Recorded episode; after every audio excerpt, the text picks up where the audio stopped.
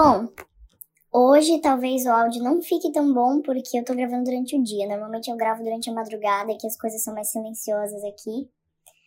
Mas quando vem a inspiração, ela vem e. Enfim, eu gostaria de falar um pouco sobre o que aconteceu essa semana, da queimada da estátua do Borba Gato e um pouco de como a gente entende o bem e o mal hoje em dia. Eu acho muito interessante quando você tem uma figura a qual você atribui o mal. Porque hoje em dia você pode ver que tudo é muito binário, né? Hoje tudo é muito ou é do bem ou é do mal.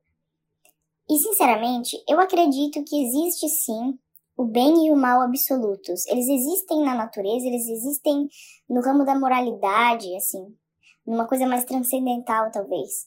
Só que existe um ser humano que é completamente bom ou um ser humano que é completamente mal? Não. O bem e o mal absoluto eles existem, eles só não existem no ser humano. O ser humano nunca é absolutamente um ou absolutamente um outro. Nós temos os dois. Quando eu fui nomear esse podcast, eu nomeei ele Mundo Cinza justamente por causa disso, justamente para quebrar um pouco esse padrão de mundo binário, branco e preto, que a gente vê hoje em dia. Ou você é do bem ou você é do mal. E principalmente quando está alinhado com ideologia. Tal ideologia é do bem e se você seguir ela, você é naturalmente uma pessoa boa, absolutamente boa. Só que é curioso pensar que as pessoas elas meio que se tornaram ingênuas nesse ponto, porque um ser humano ele pode ser maravilhoso, incrível, ele pode ter um discurso belíssimo, ele pode ter ações terríveis, ou vice-versa, ele pode ter um discurso horrível e ter ações muito boas. Cabe a você pensar com base no que você vai julgar as pessoas.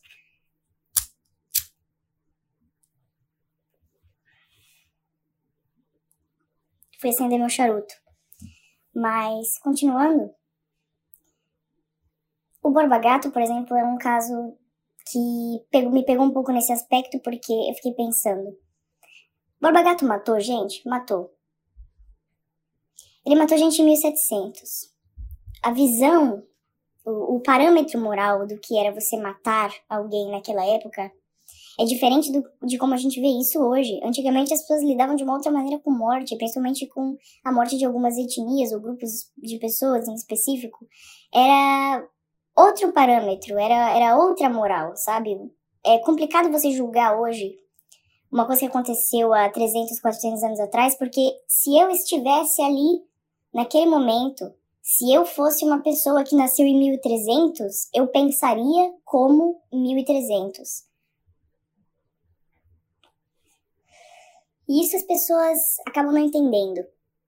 O Borba matou gente, mas tem várias tem várias coisas contraditórias da história do Borba Gato, coisas que eu li no livro da história do Brasil, eu vi em alguns lugares, eu não me aprofundei no assunto, mas eu sempre parto da premissa que o Borba Gato não era inteiramente mal.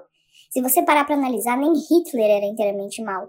Todas as pessoas têm suas próprias justificativas todas as pessoas têm os seus momentos de luz ali no meio.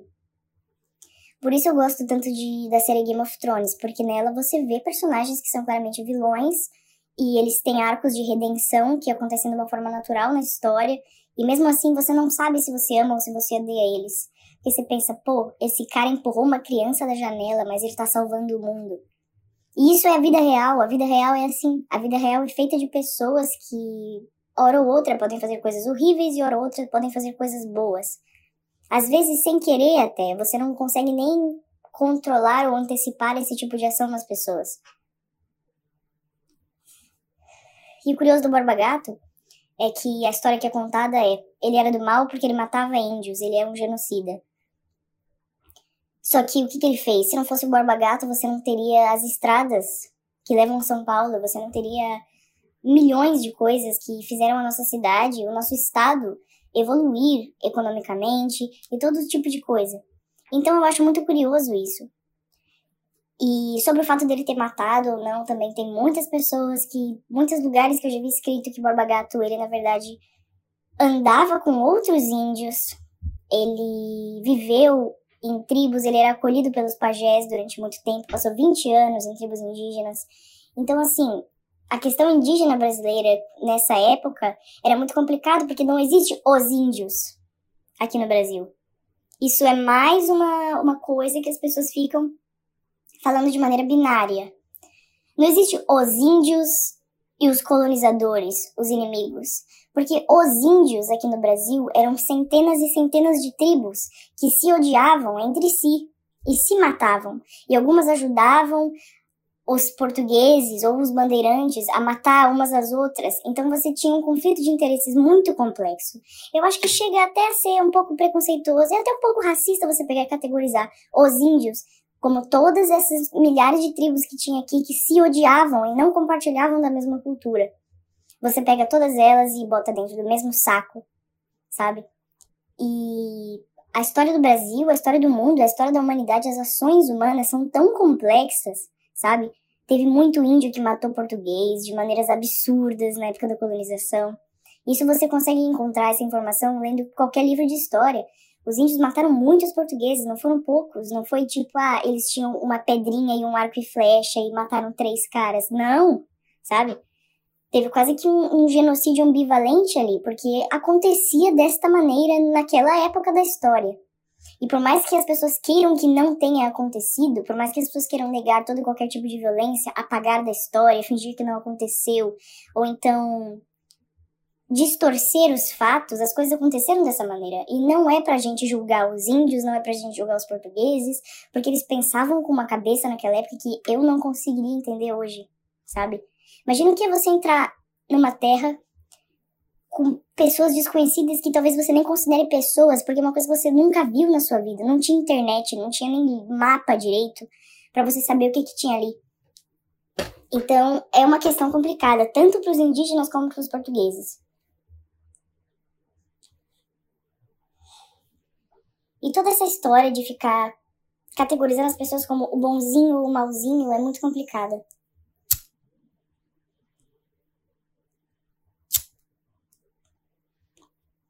Sinceramente, por mim eu deixaria todas as estátuas aí.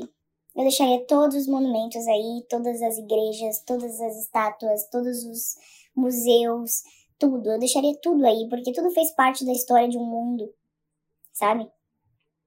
Se tivesse uma estátua do Hitler, sabe? Ou de qualquer outro genocida, se tivesse uma estátua do Stalin, sabe? Lenin ali embalsamado. Essas coisas não podem deixar de existir. Elas estão ali, elas têm que estar ali mesmo, sabe?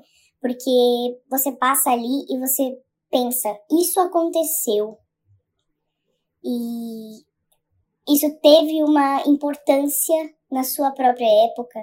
E você pode olhar e você pode pensar, isso foi horrível, isso foi terrível, isso não deve ser repetido de maneira alguma, mas aquilo tá ali, aquilo é um registro vívido do que aconteceu. E e por que as pessoas querem tanto apagar isso? Por que as pessoas querem tanto atribuir um monumento, uma estátua, a alguma coisa ofensiva? Alguma coisa que não pode existir, uma coisa que, cuja existência é proibida. Toda vez que você proíbe a existência de alguma coisa, toda vez que você pega um assunto e você decreta que este assunto não deve ser falado, é porque tem alguma coisa errada sabe? Eu acho que todo o assunto tem que ser falado, toda parte da história tem que ser lembrada, porque nós somos isso. Não vai chegar um dia em que a humanidade vai ser unanimemente boa. Esse dia não vai chegar. Nós, como seres humanos, temos o bem e o mal na gente. E a nossa trajetória de vida nesse mundo, na verdade, é tentar conciliar esses nossos dois lados e tentar controlar os nossos impulsos. Essa é a nossa jornada nesse mundo. Então, você chegar e você declarar para o mundo que você é uma pessoa boa porque você acredita em X, Y, Z, que você está pronto, que você está finalizado, que você é perfeito, e que por isso você pode ensinar os outros ou decretar que estátua que vai estar tá ali ou não, com base na história que você aprendeu de uma pessoa que nem é formada, com base na história que você viu no Twitter ou no Facebook de quem foi o Borba Gato, do que, que ele fez ou deixou de fazer, sem nunca ir a fundo, cara, mais uma vez você é um idiota. E eu tô cansada de idiotas, eu tô cansada de idiotas ao meu redor, de pessoas reproduzindo o discurso mais fácil, porque é fácil. É muito fácil você negar a subjetividade humana, é muito fácil você chegar e falar: ah, existe o bem e o mal, eu sou do bem, fulano é do mal. Vamos lutar contra o mal. Vamos lutar contra o mal. Eu vejo isso o tempo inteiro. Você sequer sabe o que é o mal? Você sabe o que é um ser humano fazer uma ação má, cruel, ruim? Porque hoje em dia, essas palavras, esses termos, esses conceitos, são tão deturpados e distorcidos que eu duvido que 90% das pessoas saibam de fato o que é uma ação cruel, uma ação ruim, hoje em dia. As pessoas estão mais preocupadas no que é considerado hoje uma ação cruel que aconteceu em 1700. Só que hoje em dia, tudo que a gente está fazendo hoje em dia, daqui a 500 anos pode ser um grande absurdo, e aí? E por causa disso a gente nunca existiu? Por causa disso a nossa vida tem que ser apagada da história? É uma, é uma contradição, é um absurdo. Eu nem sei. Nem sei o que comentar mais sobre isso, mas eu queria deixar. Enquanto o assunto tá fresco ainda, eu queria deixar aqui, né? Isso porque eu falei muito da pessoa Borba Gato e eu não falei exatamente da, da escultura em si, né? Porque, cara, um homem fez aquela escultura. É, eu moro perto do Borba Gato, então eu sei, as pessoas aqui do bairro gostam do cara que fez a escultura. Ele foi um grande marco no bairro aquilo. E as pessoas se sensibilizam porque eu era um velhinho bem legal, as crianças brincavam na casa dele, ele fez o barbagato, enfim. E aí as pessoas ficam tentando queimar a merda da estátua, sabe? E como se isso fosse apagar alguma coisa, como se isso fosse, sei lá, ressuscitar todos os índios que o Barbagato matou como se fosse adiantar alguma coisa, a estátua estar ali ou não. A estátua estando ali é, reforça um genocídio que aconteceu, porra. Então, então a gente, toda vez que alguém matar outra pessoa, essa pessoa tem que deixar de existir. Então, se for assim, as pessoas têm que parar de idolatrar Lenin, Stalin, Mao Tse Tung, Che Guevara, porque todo mundo ali matou gente. E talvez tenham matado bem mais que o Borbagato, se você quer saber. Mas isso não interessa, né? Porque é o lado bom da história, é o lado do bem. E quando está do lado do bem, tudo pode. O problema não é matar. O problema é pelo que você está matando, né? O problema é a causa. Se você está na causa certa, você pode fazer tudo. E é esse o problema.